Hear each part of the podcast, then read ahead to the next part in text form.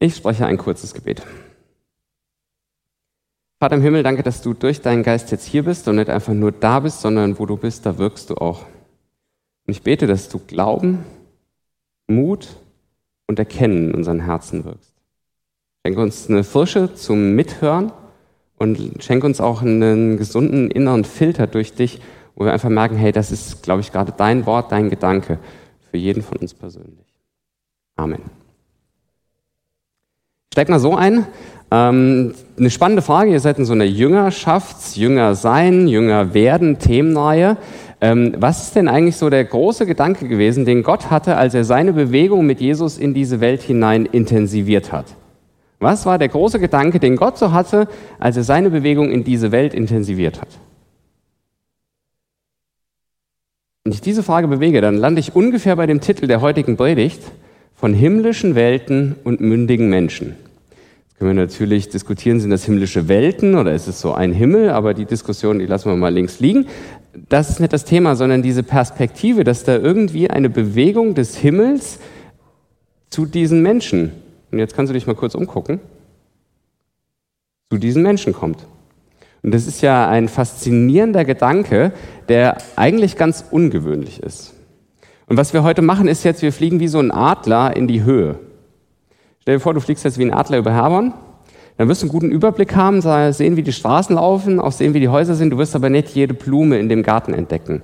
Das heißt, in dieser Predigt wird es jetzt gehen wie der Adler aus der Höhe. Du siehst so das Ganze von oben und manchmal denkst du, ach, das Detail da hinten, das habe ich jetzt gar nicht gesehen. Ja, das ist der Nachteil des Adlers. Wenn der runterfliegt, kann der sich das angucken.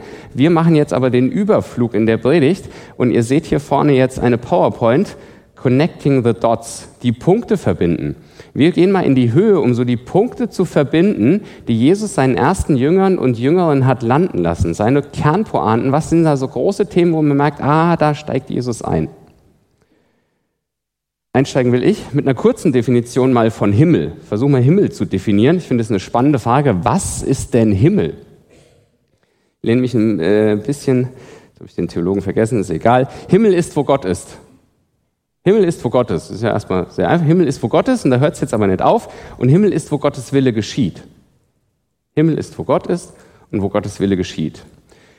Wenn jetzt Jesus ein bisschen liest, merkt man, ah, der Himmel ist gar nicht der prägende Begriff, den Jesus immer wieder nutzt. Sein prägender Begriff, und das ist auch der erste Punkt, den wir ausmachen werden, ist das Reich Gottes. Reich Gottes kann jetzt auch ein sperriger Begriff sein. Ähm, ich biete dir auch hier mal eine Definition an, die lehnt sich tatsächlich an den Himmel an. Reich Gottes ist, wo Gott ist. Reich Gottes ist, wo Gott ist. Und Reich Gottes ist Gott in Aktion. Und das ist eigentlich das große Thema von Jesus. Geh mal durch deine Bibel im Neuen Testament, die Evangelien mit einem grünen Stift. Und immer wenn da Königreich der Himmel oder Reich Gottes steht, malst du grün an. Ich habe das irgendwann mal gemacht und war erstaunt, wie oft dieses Wort vorkommt. Und das erste öffentliche Wort von Jesus ist bahnbrechend und äh, augenöffnend, weil er diesen Gott in Aktion schildert. Die kürzeste Beschreibung von Reich Gottes, von Dallas Willard ist die übernommen, Gott in Aktion. Was ist Reich Gottes? Gott in Aktion. Wenn Jesus nämlich über das Reich Gottes spricht, spricht er häufig in Gleichnissen. Und diese Gleichnisse haben eine Dynamik. Also ist der Sämann, der streut aus. Da ist das Senfkorn, was zum Baum wächst. Da ist der Sauerteig, der vollständig durchsauert wird. Du merkst an diesen Gleichnissen, die Jesus nutzt, um von diesem Reich Gottes zu erzählen, es ist immer ein Geschehen, es ist in Gott eine Aktion. Und sehr schlüssig ist eben sein erstes öffentliches Wort, denkt um, denn das Reich Gottes ist nahe. Denk um, denn das Reich Gottes ist nahe. Das ist die große Idee, das große Thema. Und jetzt will Jesus Menschen in diese Lebensweise einführen. Und da geht es maßgeblich, und das ist der zweite Punkt, der sich aus diesem öffentlichen Wort gibt, um einen Umdenkprozess. Dallas Willard sagte, überdenke die Strategie für dein Leben. Und Jesus führt dich jetzt eine Strategie für dein Leben, wo du von diesem Reich Gottes aus die Dinge sortierst, mit diesem Gott in Aktion ins Zusammenspiel kommst. Wie sieht eigentlich dein Leben aus, wenn du mit dem Gott in Aktion überall rechnest? Wie sieht dein Leben aus, wenn du mit dem Gott in Aktion überall rechnest? Jetzt erzählt Jesus nicht nur von diesem Reich Gottes und sagt, hier denkt mal um, ja, neue Strategie fürs Leben, sondern er führt Menschen in diese Lebensweise ein. Jesus fordert dazu auf, zu diesem Umdenkprozess und er führt Menschen in diesem Umdenkprozess. Und der Weg, den Jesus wählt, um dies einzuführen, er macht Jünger. Ein Jünger ist ein Mensch, der bei Jesus lernt, wie Jesus zu leben.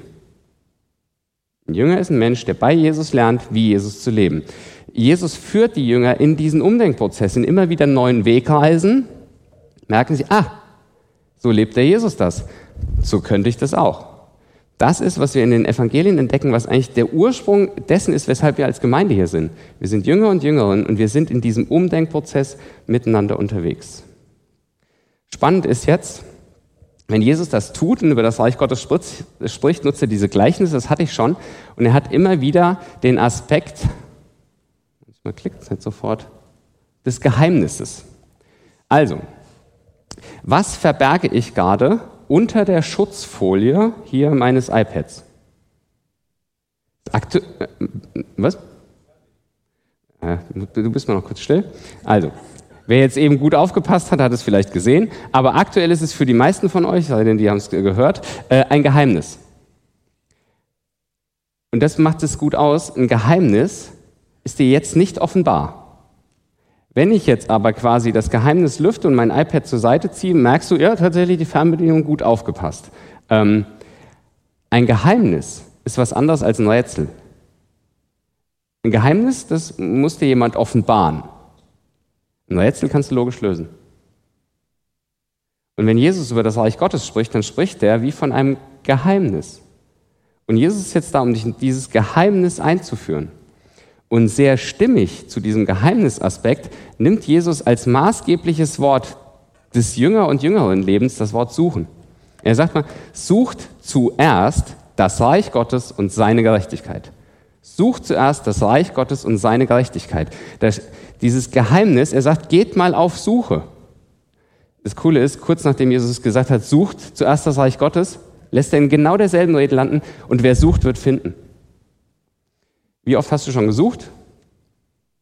So, alle Suchprozesse, die mit diesem Reich Gottes und diesem Geheimnis des Reich Gottes zu sehen haben, schickt Jesus dich los und sagt, suche. Und er sagt, wer sucht, wird finden. Er sagt nicht wann.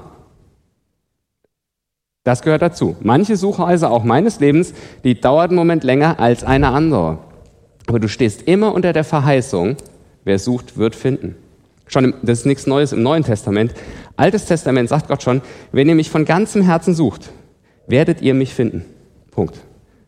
Wir haben zwei Kinder, viereinhalb. Wenn ich mit denen Verstecken spiele und will, dass die mich finden, finden die mich? Ja. Und so hoch ist das Interesse Gottes, dich in dieses Geheimnis des Reiches Gottes einzuführen, in diesem Umdenkprozess, dass du wahrnimmst, ja, der Gott ist mit dir in Aktion. Und das zu erkennen, hat mit deiner Suchhaltung zu tun. Jünger sind die des Weges sind, die suchen. Suchen ist der Weg, auf dem du lernst. Und jetzt blende ich dir ähm, drei Punkte ein, die diesen Weg der Suche ein bisschen beschreiben. Das erste ist, du hast eine Verheißung. Von mir ist die Verheißung, das Reich Gottes ist nahe. Wer sucht, wird finden. Steht da, klares Jesuswort. Was du damit aber noch nicht hast, ist den Moment der Erfüllung. Du sagst nicht, ha, gefunden, sondern du bist ja jetzt noch auf die Suche, du hast die Verheißung, aber du hast noch nicht gefunden. So, und dieser Weg zwischen Verheißung und Erfüllung, den habe ich einfach mal bezeichnet mit Zeit der Geduld. Ja, da steckst du halt auf dieser Suchreise drin, in so einer Zeit der Geduld. Du weißt nicht, finde ich in Minute 10, 15 oder nach Monat X. Dazwischen ist die Zeit der Geduld. Und auf der wachsen dir die Dinge im Herzen ran und Jesus lässt es ranreifen. Im Rückblick auf mein Leben kann ich hier als Zeuge mich hinstellen und sagen, Gott war on point. Es kam, wenn es nötig war. Er hat es ranreifen lassen und es kam, als es gebraucht wurde. Wenn ich drin stecke, denke ich manchmal, die geht mir aber auch auf den Keks. Diese Zeit der Geduld. Ja, Geduldsspiel jetzt übrigens ist das bessere Bild, als ich warte auf den Bus. Da muss man auch manchmal geduldig sein, wenn der Verspätung hat. Das Bild vom Buswarten nehmen wir aber nicht für geistliche Reisen, weil es falsch ist. Geduld hat was wie beim Geduldsspiel. Ich bleibe mal dran ich suche mal weiter. Vielleicht hole ich mir noch wen mit dazu zum Suchen. Also an diesem geduldigen Dranbleiben wird es gehen. Und da kommt jetzt ähm, ein Pendant zu. Wenn du nämlich am geduldigen Suchen bist, dann kann es dir leicht passieren, du kippst in Sorgen. Oh, jetzt bin ich schon so lange und habe immer noch nicht, was wäre, wenn, und gehst in mega Gedankenwelten. Vielleicht sind die Sorgenwelten auch in deinem Leben ein bekanntes Thema. Spannend ist in dieser Rede, wo Jesus vom Suchen findet, ist das zweite Verb, was er dem gegenüberstellt, die zweite Tätigkeit, Sorgen. Die Grundpointe der Bergpredigt dieses ist, ist, glaube ich, sorgst du oder suchst du? Du kannst leben im Sorgen oder im Suchen. Und jetzt bist du mitten in einem Denkprozess drin, den Jesus bei seinen ersten Jüngern führt. Okay, Freunde, ich führe euch in eine Suchbewegung und raus aus dieser Sorgenbewegung. Ähm, es gibt bei YouTube eine Predigt, äh, in Limburg habe ich die gehalten, sucht zuerst das Reich Gottes. Da könnt ihr genauer eintauchen, wo auch Sorgen und Suchen einfach große Ähnlichkeiten haben und wie Jesus das tut. Wir sind heute der Adler und nehmen einfach wahr, okay, das Sorgen ist die eine Tätigkeit, wo ich so mit mir bleibe, in meinen Sorgen, und das Suchen ist das Pendant, wo ich sage, gut Gott, ich stehe hier, ich bin immer noch am Suchen, wo bist du denn gerade? In diesem Prozess sind wir unterwegs. Und da kommt jetzt das Wort hinzu, was aus dem Alten Testament, äh, von den Psalmen habe ich es genommen, ausharren. Also harrt des Herrn ist da, ist gerade in unserer Gegend mit dem R, ist das harrt, ja, mega gut ausharren, dann bleiben. Und in Ausharren steckt vom biblischen Gedanken auch in Hoffnung auf Gott dann bleiben. Es ist kein stur wie ein Esel durchboxen, es ist ein in Hoffnung auf Gott dann bleiben. Manche Dinge müssen wir durchharren. Und diese Wege, die wir jetzt da haben, von Verheißung, Zeit der Geduld bis zur Erfüllung, die sind manchmal auch eine Nummer. Und für diese Wege will ich dir jetzt vier Verben und Tätigkeiten äh, illustrieren, die die Suchprozesse, glaube ich, ein bisschen genauer noch beschreiben, wo es auch geistlich darum geht, was deine Möglichkeiten sind und was Gottes Möglichkeiten sind. Das erste Verb dazu ist hingeben. Hingabe ist der Schlüssel. Und wenn ich hingeben meine, dann gibt es so eine grundsätzliche Hingabe, Jesus, ich vertraue dir mein Leben an. Magst du mal das Zepter übernehmen? Ich, wie ich bin, gebe mich dir hin. Ich vertraue mich dir an. Hingabe ist aber nicht nur dieses, ja, ich habe mich mit 17 für Jesus entschieden, ja, meine Hingabe ist klar, sondern die Frage ist ja, was ist denn je in meinem Jetzt? Das zweite bei Hingabe ist so eine tägliche Hingabe. Jesus, ich fahre heute Morgen nach Predigen, nach Herborn, so und so, das ist vorbereitet, aber ich stelle mich dir jetzt zur Verfügung. Ah, Jesus, ich fahre morgen auf die Arbeit, du weißt, was da kommt, du weißt, was mich herausfordern wird, du weißt, welche Kollegin, Kollege mich wirklich ärgert ich gebe mich dir hin, weil ich darauf vertraue, dass du mit da bist. Hingabe ist der Schlüssel, weil Hingabe lässt sich bei Gott andocken. Dann glaubst du nicht mehr, du müsstest es selbst bringen. Das ist nämlich das Geheimnis eines Jüngers. Das Geheimnis eines Jüngers ist ja nicht der Jünger, sondern sein Meister. Ein Jünger ist ein Mensch, der lernt, wie Jesus zu leben. Und was zeichnet denn Jesus aus? Er hat nicht gesagt, ich bin das Geheimnis, sondern mein Geheimnis ist der Vater im Himmel. Diese Beziehung, die ich mit ihm habe. Das heißt, hingeben lässt dich an diesen himmlischen Welten andocken. Und jetzt kommt was ins Spiel, was wir oft als Wort nutzen, Glauben. Was ist denn Glauben? Glauben würde ich sagen, ist zum einen eine zugewandte Herzenshaltung zu Gott. Also, wenn ich dem Simon glaube, dann habe ich eine zugewandte Herzenshaltung. Wenn ich dem Simon nicht glaube, dann wird der Simon das schon merken, wenn ich ein bisschen so stehe. Ja? Glauben ist diese zugewandte Herzenshaltung. Das ist Part 1. Und Part 2 des Glaubens ist jetzt aber auch die Weise, mit der ich dann ins Leben gehe. Wenn ich dem Simon glaube, dann gehe ich mit dem Simon auch anders um.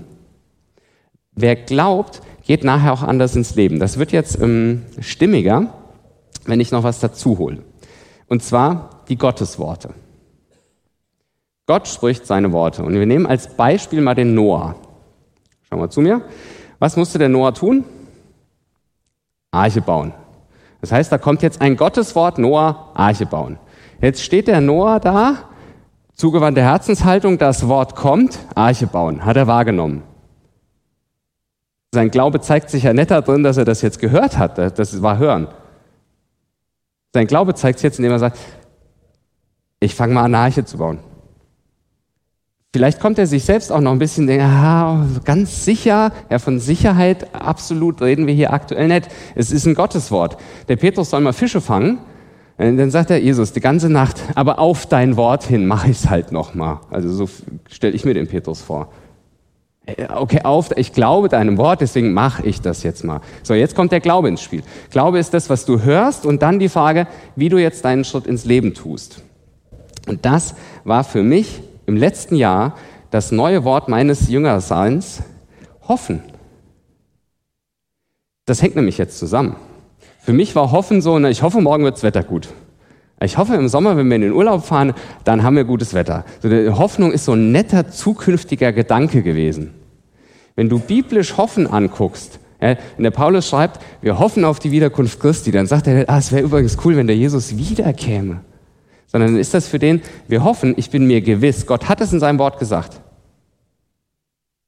Also hoffe ich jetzt.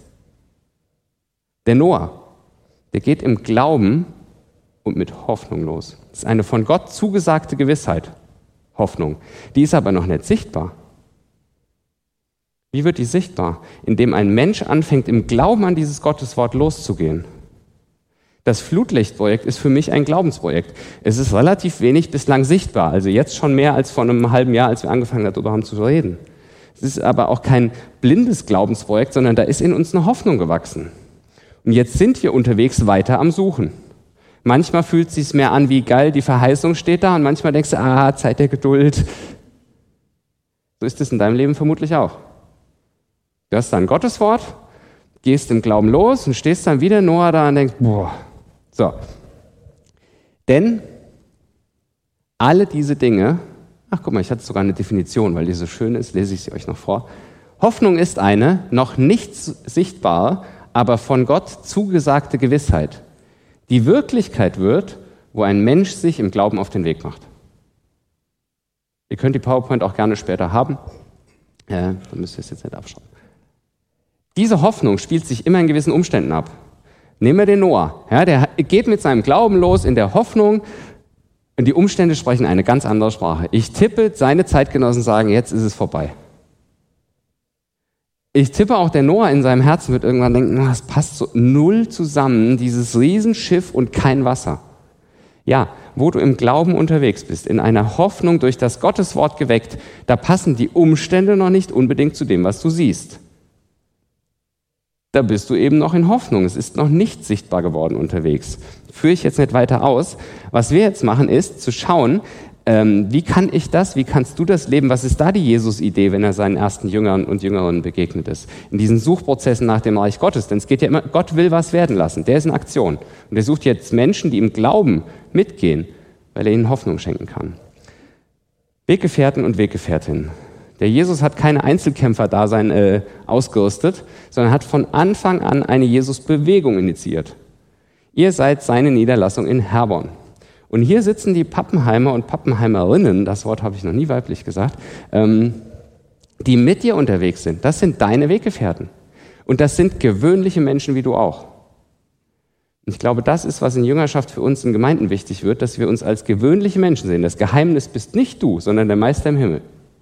Zu Dwight L. Moody wurde am Ende seines Lebens angeblich mal gesagt, dass Gott mit ihnen unterwegs ist. Das war relativ offenkundig, denn sie haben Dinge getan, die gehen über das hinaus, was sie eigentlich können. Das war nicht unbedingt als Kompliment gemeint. Da habe ich mir gesagt, das, was du getan hast, das geht eigentlich weit über das aus, was du kannst. Wir sind als Weggefährten, als normale Menschen beisammengestellt, um miteinander in diesen Wegen zu gehen. Und ich weiß nicht, ob ich heute noch glauben würde, wenn die nicht an meiner Seite wären. Manchmal bin ich auch ein Jünger, der, der muss sich mal auf dieses Tuch legen und vier Freunde, die ihn dann mal durch die Gegend tragen. Diese eine Geschichte im Neuen Testament, wo vier Freunde den einen tragen. Weggefährten heißt für mich, manchmal lasse ich mich auch tragen. Und manchmal bin ich auch der, der mit anpackt und trägt. So dafür seid ihr zusammengestellt. Das ist die Jesus-Idee, weil der genau weiß, du mit deinem Herzen alleine, das ist nicht die Nummer, für die du geschaffen bist. Du bist aber dafür geschaffen, diese Wege durchzugehen mit den Menschen an deiner Seite. Das eine Pendant. Und das zweite, ach, das ist das Bild dazu, Kämmerlein. Wenn Jesus in dieser Rede mit Sorgen und Suchen ist, führt er das Kämmerlein ein. Das ist jetzt die Luther-Übersetzung. Ich schätze den Luther für dieses Wort Kämmerlein sehr. Und Jesus spricht über das Kämmerlein als einen Ort, wo nur du und Gott sind. Johannes Hartl bei YouTube hat eine mega Predigt, er, er nennt es nicht Kämmerlein, aber ich weiß nicht, wie er es nennt, aber über dieses Kämmerlein gehalten, wo, wo so schön ist, du stehst immer vor den Augen der Menschen. Dann gehst ins Kämmerlein, sagst, oh Gott, hier sind mal nur wir zwei. Und da guckt dich dein Papa liebevoll an. Dieses Kämmerlein zu kultivieren, für dich wird ein Gamechanger. Weil der Gott nicht nur sonntags morgens um 10 mit dir reden will, Durchgängig. Das Kämmerlein kann für dich ein sehr praktischer Ort in deinem Haus sein. Es ist aber auch ein geistiger Ort mit dir überall. In dein Herz kannst du überall gehen. Und das ist auch so eine Idee, die Jesus mit seinen Jüngern hat. Unterwegs auf den Wegreisen kultiviere ich mit dir das Kämmerlein, dass du eine Idee hast, wie der Gott mit dir sprechen will. Und das ist das Fund unterwegs, weil Noah beim Arche bauen, ich glaube, der hat zwischendurch mal mit Gott gesprochen. Ein Mose, siehst du sehr plastisch, Stiftshütte. Wenn der Mose die Stiftshütte nicht gehabt hätte, wo er mit Gott spricht, ich glaube, er wäre Alkoholiker geworden. Weil er es nicht geschafft hätte. Den haben die Menschen genervt, das Volk kam nicht mit, dann war der Gott mal anders, als er wollte, dann hier Aaron und Miriam waren an ihm dran. Das musst du ja erstmal aushalten. Das ist das Leben. Kämmerlein, Stiftshütte, welches Wort du nimmst, ist mir egal. Aber der Gott will mit dir da reden und sagen, ich helfe dir es einzuordnen. Oder eben über die Weggefährten. Ich glaube, das sind die zwei maßgeblichsten Tools, um auf diesen Suchreisen als Jünger und Jüngerin immer wieder unterwegs zu sein. Kurze Verschnaufpause. Wie geht's dir gerade als Adler? Ähm, die Predigt habe ich schon einmal gehalten und hatte das Gefühl, er ist schon relativ kompakt, so diese Reise und wir gucken so von oben auf diese Stadt drauf, was da so alles an Punkten sich miteinander verbindet und wir setzen jetzt noch einen Punkt dazu.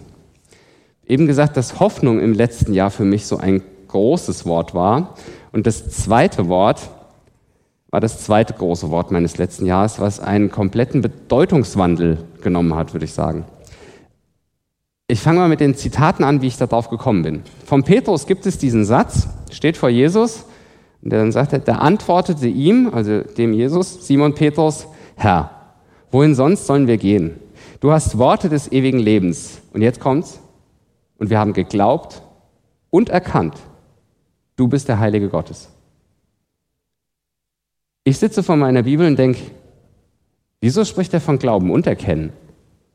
In meinem Jüngerdasein ging es immer, glaubst du das? Hast du das erkannt? Hat mich noch nie einer gefragt. Welche Rolle spielte denn Erkennen in meinem Leben, in meinem Jüngerdasein? Also ich, habe es vielleicht verpasst, es kann ja sein, dass Menschen versucht haben, mir das zu illustrieren, aber mir wurde es nicht klar, was dieses Glauben und Erkennen denn will. Eine andere Stelle, mega spannend, Jesus definiert jetzt das ewige Leben.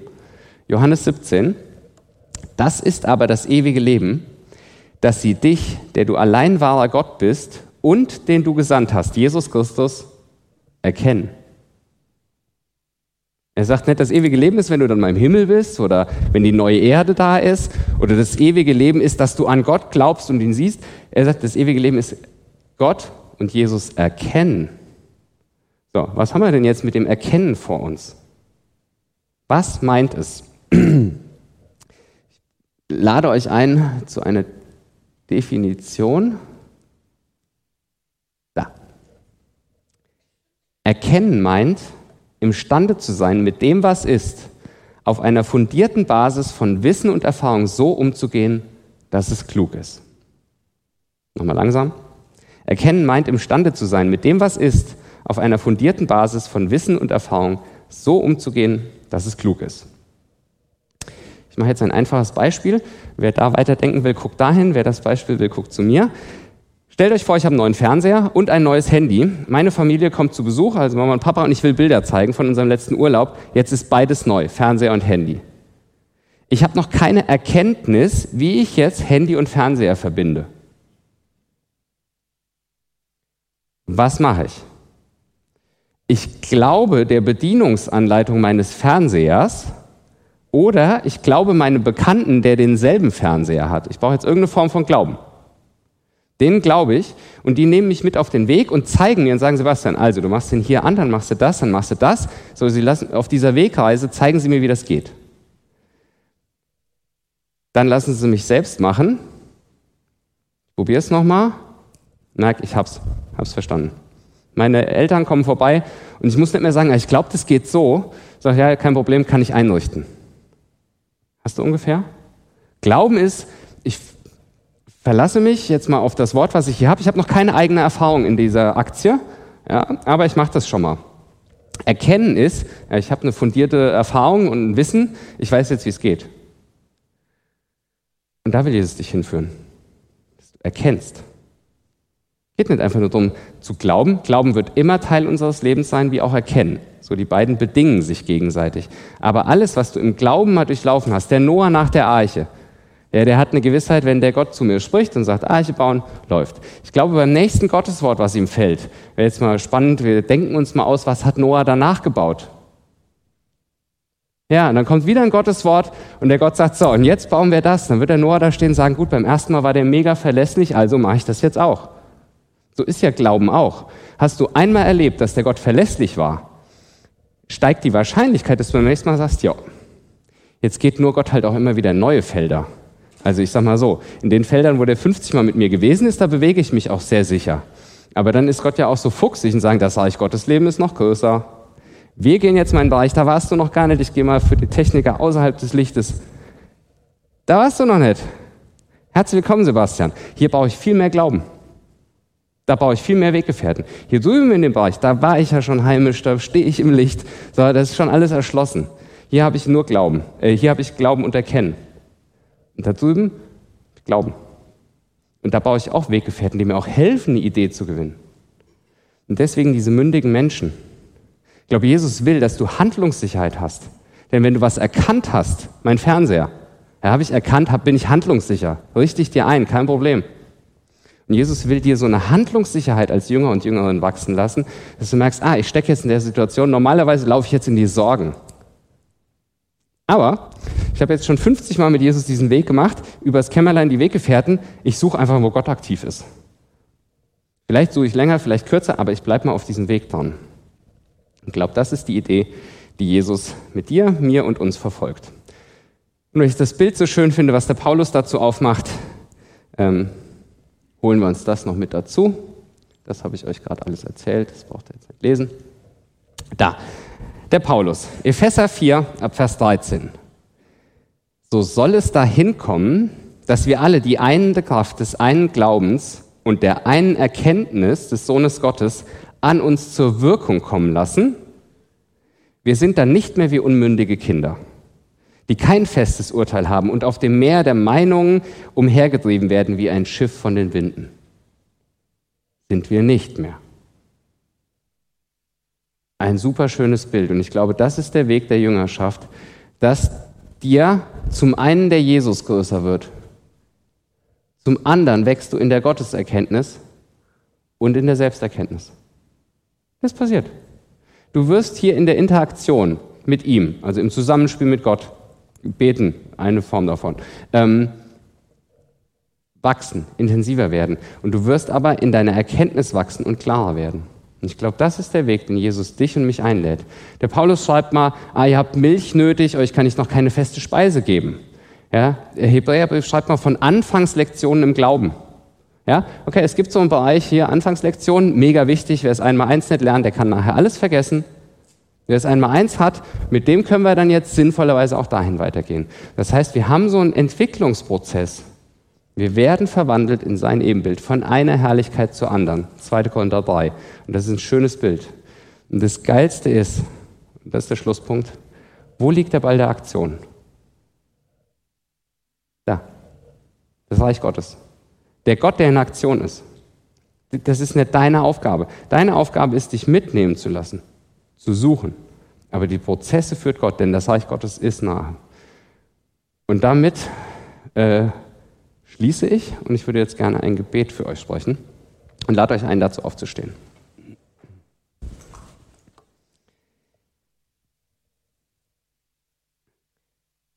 Vater im Himmel, ich habe gerade gesprochen, dass der Ball der Aktion bei dir liegt. Und da liegt er unheimlich gut. Und ich danke dir, dass du ein Gott bist, der nicht einfach nur den Ball bei sich liegen hat, sondern der uns Bälle zuspielt. Und ich bete, dass du der Herberner Runde, die jetzt hier oder online ist, offenbarst, immer wieder, deine Geheimnisse, welche Bälle du zuspielst. Und dass du sie wachsen lässt, mit den Bällen umzugehen, die Bälle anzunehmen, die Bälle weiterzuspielen. Ich segne euch, dass ihr eine Gelassenheit habt, dass der Gott, der Dinge anfängt, sie auch vollendet. Ich segne euch mit dem Wahrnehmen, welche Weggefährten und Weggefährtinnen um euch sind. Du musst es nicht alleine machen. Und ich segne euch mit einer Sehnsucht nach Hoffnung und nach dem Gott in Aktion, dass ihr euch miteinander auf Suche macht, weil wer sucht, wird finden. Amen.